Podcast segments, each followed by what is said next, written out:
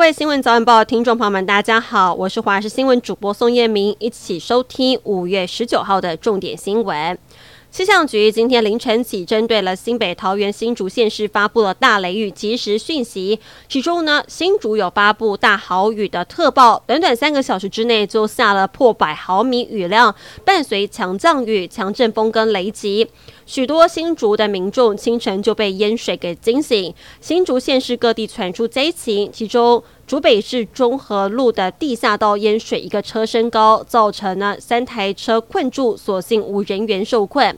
而受到这波的气流影响呢，金门从昨天起一早浓雾笼罩，对外班机全数取消，连带影响八十八位要赴台湾参加大学甄试的高中生，以及七十三位陪考的家长，只能在机场等待。常常担心不能赶上今天的大学面试，估计有超过五百位旅客受到影响。对此，航港局紧急调动船班，优先让考生跟陪考的家长购票登船。新北市板桥区有一间幼儿园，一名女老师为了管教方便，居然涉嫌喂食安眠药给幼童吃。幼童回家之后跟父母亲告状，家属对这名的女老师提告。目前警方已经查扣幼儿园监视器硬碟，并将这名女教师依照伤害罪、凌虐、妨碍幼童发展罪嫌送办。新北市教育局也对这名女老师展开调查。果然越来越晚婚晚生。根据台湾冻卵协会调查，台湾女性预计生育年纪平均是在三十五点六岁，已经达到高龄产妇标准。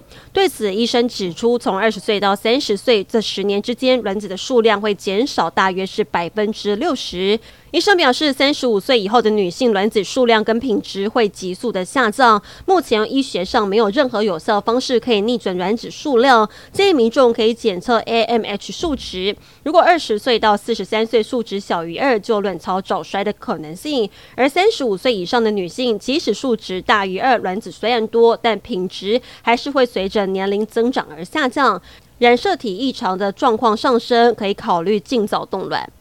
美国前总统川普在疫情期间用来阻挡边境移民的第四十二条紧急法令，在本月十一号失效。虽然美墨边境并没有如预期般的失控，但是非法移民还是不断的涌入，从南方德州搭乘火车或巴士往北部城市前进。芝加哥光是这个月就有超过八千名的非法移民抵达，而大部分拉丁美洲非法移民的最终目的地就是纽约。纽约市市长赶紧开放多个避难所，就连三年前关门的旧饭店都被用来收容这些边境移民。英国首相苏纳克跟日本首相岸田文雄两人在 G7 峰会前夕举行晚餐会谈，并且发布了广岛协议。苏纳克跟岸田两个人十八号晚间到了广岛市的一间日式料理店，进行大约一个半小时的谈话。在会后的广岛协议中，强调双方对台湾的基本立场维持不变，并重申台湾海峡的和平稳定是国际社会繁荣不可或缺的一部分。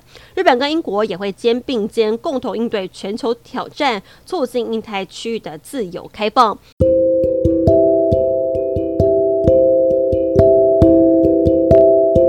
以上新闻内容，非常感谢您的收听，我们再会。